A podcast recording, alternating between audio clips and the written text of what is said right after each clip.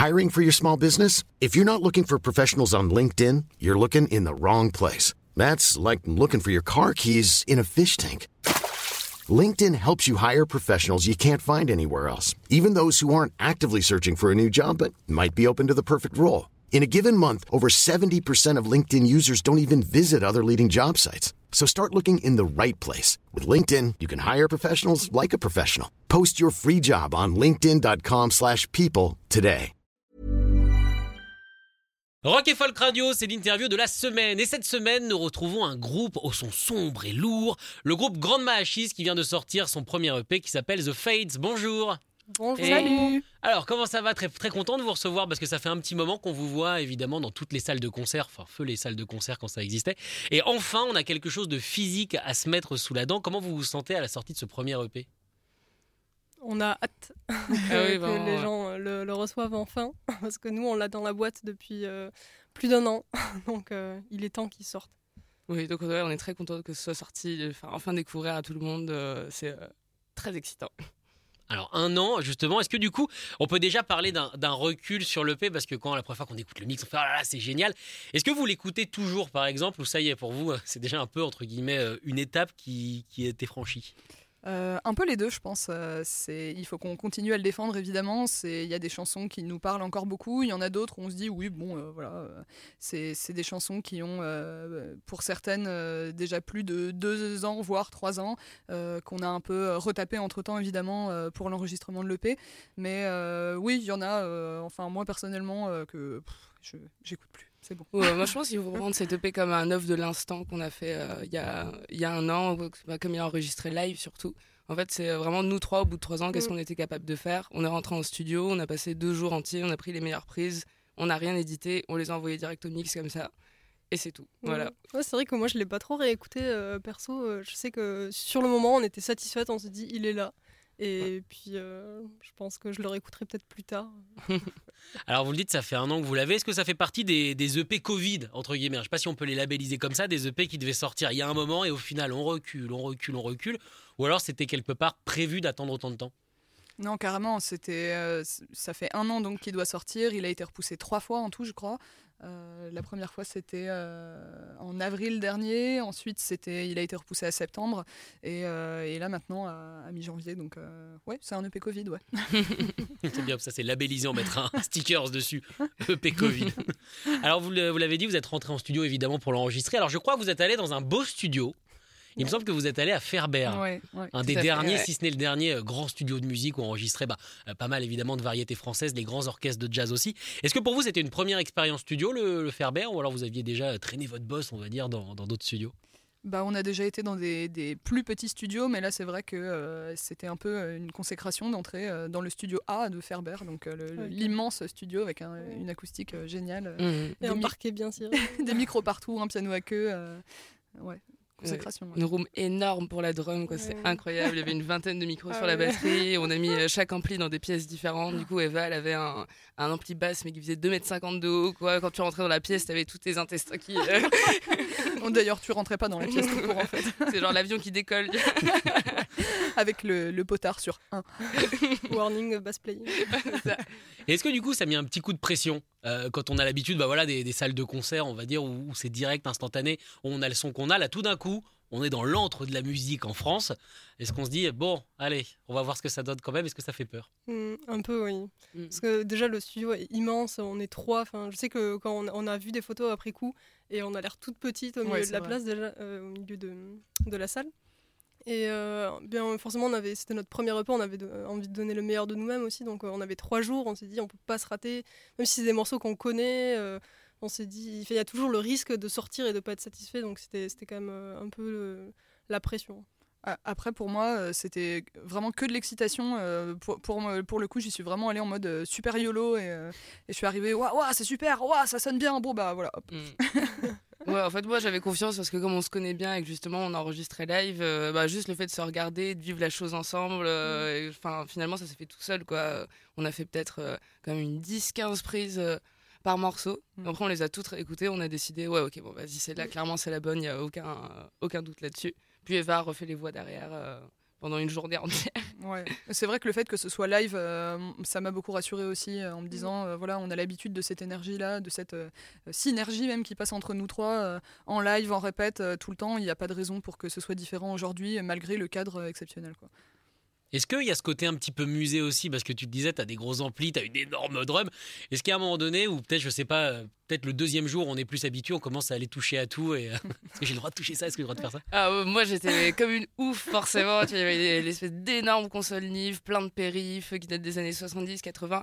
Après on savait qu'on était là euh, uniquement pour les prises de son, donc j'ai essayé de rester euh, assez sage et juste d'observer ce que, ce que l'ingé son faisait. Mais c'est vrai que si on avait eu plus de temps, euh, moi j'aurais commencé à jouer avec tous les espèces de, de phasers, les vieux delays à bande. euh, à un moment il nous a proposé, euh, si on nous restait un peu de temps, de- d'enregistrer un petit peu sur bande magnétique. Enfin euh, Ouais. Malheureusement, on n'avait pas assez de temps, quoi, mais euh, c'était ouf, ouais, tout ce qu'ils ont.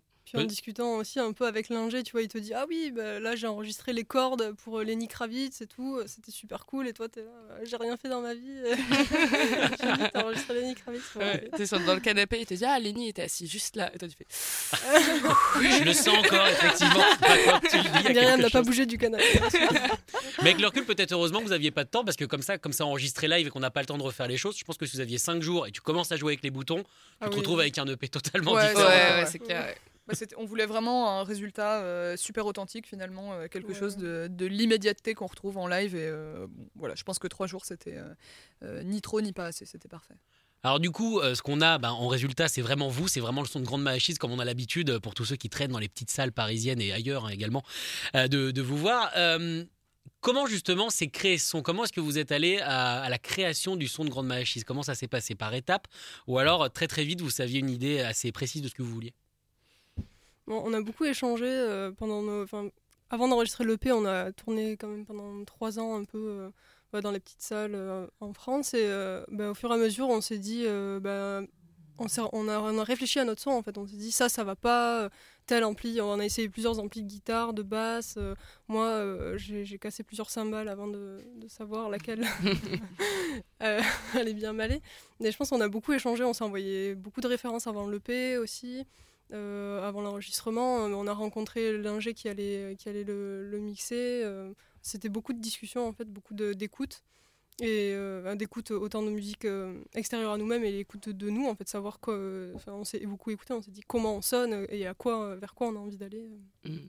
Ouais, je pense qu'en tout cas, la première chose sur laquelle on était d'accord, c'est qu'on tendait vers un son très lourd, donc, qui vient de la scène Stoner et Doom. On voulait que. On veut qu'à chaque fois qu'on entre sur scène et qu'on balance un gros riff, que ce soit vraiment ultra massif.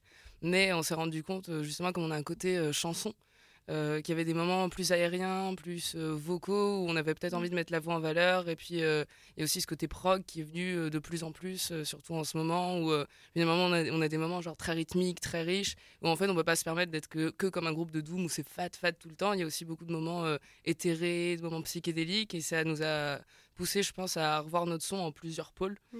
Et euh, aussi moi, euh, notamment à la guitare, je me suis mis à jouer en stéréo et maintenant genre j'ai plein d'effets euh, qui se baladent à droite à gauche, j'essaie de faire des envois, ce genre de choses. et puis on a rajouté les chœurs avec Edith quand on a enregistré l'EP.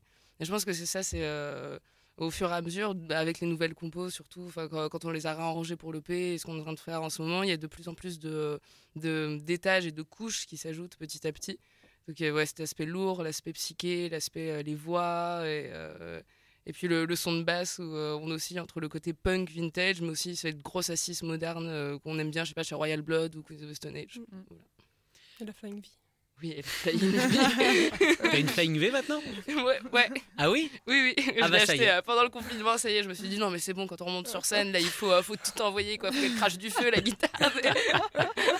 Alors tu parlais du son stoner, qu'est-ce que vous pensez de, euh, j'ai envie de dire, de, de la mode, entre guillemets, parce qu'il y a beaucoup de gens qui se sont mis au stoner, qu'est-ce que vous pensez de l'évolution de cette scène qui avant était quand même assez underground, réservée à un public, on va dire, de, de privilégiés, de connaisseurs, et qui maintenant, bah, grâce à Royal Blood notamment, c'est pas forcément du stoner, mais mine de rien, il y a un peu ce son-là, euh, bah, grand public. Bah, ça fait du bien. ça fait du bien déjà de, de réentendre euh, dans des radios euh, qui sont finalement plutôt pop, voire classiques, euh, d'un coup une arrivée euh, de- de- d'artistes jeunes qui proposent un son super lourd, super fat, qui permettent aussi des évolutions. Par exemple, nous, par rapport à cette... pas, pas influencé par cette mode, mais c'est vrai que on, je crois qu'on arrête de se définir en tant que uniquement stoner, puisque on tend un peu plus vers le psyché, tout ça. Et euh, c'est vrai que petit à petit, euh, bah, je ne sais pas si on s'éloigne de cette scène-là. En tout cas, je pense que la scène stoner moderne, elle n'est pas que stoner en fait. Elle vient du stoner et elle, euh, elle pousse le son lourd plus loin et c'est encore plus intéressant. Ouais. Moi, je pense que ça a créé des hybridations en fait, parce que les gens se le sont appropriés. Et en fait, ça, fait, ça a fait évoluer le rock euh, sous, toute, euh, sous toutes ses, branches. Quoi. Le, stoner s'est mêlé euh, bah, au, prog, s'est mêlé à plein de, plein de styles. Donc c'est cool, ça, ça fait une petite évolution. Donc on revient comme d'hab à Black Sabbath et à Led Zeppelin. en fait, quoi qu'on dise, on est obligé de revenir à ces deux groupes ouais, exactement. à un moment donné. Oh god. et on va rester justement dans cette histoire de scène. Donc on l'a vu, donc le stoner voilà évolue. Qu'est-ce que vous pensez euh, de façon plus large de la scène française rock? Moi, j'ai une impression, euh, c'est qu'on commence à avoir de moins en moins de choses à envier aux Anglais et aux Américains. Est-ce que vous êtes d'accord? Oui. Oui, oui. non, en étant à Paris, je pense que moi, je me suis ouverte à la scène française. Avant, j'étais hyper réticente. J'étais là, euh, les Français, ils font de la merde. Même en chanson française, je n'étais pas du tout sensible. Le rock en français, j'y étais pas sensible. En fait, en étant euh, à Paris, euh, j'ai découvert plein de groupes quand même français qui ont, du talent. Même si on tourne pas tous à l'international, je pense qu'on a une belle réserve de groupes talentueux. En fait, il y a énormément de groupes qui sont super intéressants et qui sont trop peu connus. Je pense euh, des, groupes de, cold wave, euh, de post-punk qui sont absolument exceptionnels euh, et qui, qui sont absolument pas connus. Et c'est tellement dommage qu'ils sont encore super underground dans la scène française. Et j'espère vraiment qu'il va y avoir une, une, confiance du public français envers ces groupes-là et qu'ils vont pouvoir avoir l'opportunité de se développer parce que ce serait dommage de passer à côté. Bon bah t'inquiète pas, à mon avis, quand on peut retourner voir des concerts, même une grand-mère qui joue de la guitare, je pense que tout le monde y va, tout le monde met 100 euros. Surtout si c'est une grand-mère. je pense qu'on est toujours sur les. C'est vrai que vous, voilà, c'est vous les grand-mères aussi. Alors on va revenir sur ce titre, The Fates, le destin, les destins. Pourquoi avoir choisi ce, ce nom? Parce que c'est comme si c'était le destin qui vous avait amené ensemble. Peut-être qu'il y a une histoire autour de ça? Euh, alors déjà, c'est oui, absolument. C'est un peu le destin qui nous a amenés ensemble. On s'est rencontrés sur un site de musique euh, toutes les trois. C'était absolument fortuit qu'on soit euh, des femmes toutes les trois. On voulait juste, voilà, des musiciens, des musiciennes. on s'en foutait un peu du sexe, du genre de la personne. Donc voilà, on s'est rencontrés. Ça a matché tout de suite. Il n'y a pas eu de, questionnement sur un peut-être on va changer ou quoi. C'est voilà une, une, fusion, un coup de foudre un peu musical toutes les trois. donc le nom, une super interprétation euh, de le voir comme ça. C'est aussi The Fates, c'est euh, le nom des, trois parcs en fait. C'est un, mythe euh, gréco-romain de trois femmes, dont les trois bustes que tu vois sur, sur la pochette, qui tissent le fil de la destinée humaine. Donc nous, on l'interprète un peu, puisque dans le sens de nos chansons, la plupart du temps racontent des histoires de personnages, et nous, on est un peu les puppet masters au-dessus, et on, voilà, on, les, on les contrôle un peu, on dirige, on décide de les faire mourir euh, à la fin du solo. Et puis, euh, voilà. Vous êtes douille en fait. Ouais, toi, exactement. Tu vis, toi tu vis, toi, tu, meurs. Toi, tu... exactement. C'est ça, ouais. Donc il y a toujours le côté, mine de rien, un petit peu ésotérique quand même. Moi je sais que d'habitude quand je parle de vous, j'ai tendance à vous définir en tant que sorcière, mais sorcière évidemment dans le bon sens du terme, même s'il n'y a pas forcément un mauvais sens du terme pour le mot sorcière. Mais euh, la magie, le côté, c'est ça, le côté ésotérique fait partie de votre univers du coup. Oui, c'est vrai que dans le côté, euh, le côté psychédélique, le côté narratif, euh, le fait de créer un monde, on peut voir ça, on peut interpréter ça comme euh, un côté un petit peu magique, de, de, se dire, surtout en live, que quand les gens rentrent dans une salle de concert, ils ferment les yeux et puis ils rentrent dans un monde parallèle, dans une autre dimension où c'est nous, justement, bah, les, les, Puppet Masters, comme dit Eva, et on les emmène un peu où on veut, quoi. On peut les, les faire pleurer si on a envie, on va leur envoyer un gros riff euh, dans la gueule, ensuite on va se calmer, on va faire une partie toute douce, et, et c'est ça un peu, c'est se laisser entraîner, euh, que ce soit oui, en live ou même en écoutant le P, quoi. Juste le, le, mettre très fort au casque, fermer les yeux et se laisser porter ailleurs. Mm. Très bien, c'est un petit peu ce qui se passe dans, dans le clip euh, de, de Daddy's, parce que vous contrôlez clairement quelqu'un là à ce moment-là. Ouais, en fait, notre, euh, notre but avec ce clip, c'était de laisser un peu un champ libre à l'imagination euh, par rapport au destin de, de, de, cet homme qui est avec nous. Euh, pas trop savoir qui c'est, pourquoi il est là, qu'est-ce qu'il a fait, qu'est-ce qu'on lui fait. on ne sait pas trop si on le contrôle. Je crois qu'on ne sait pas trop nous-mêmes ce qui se passe dedans.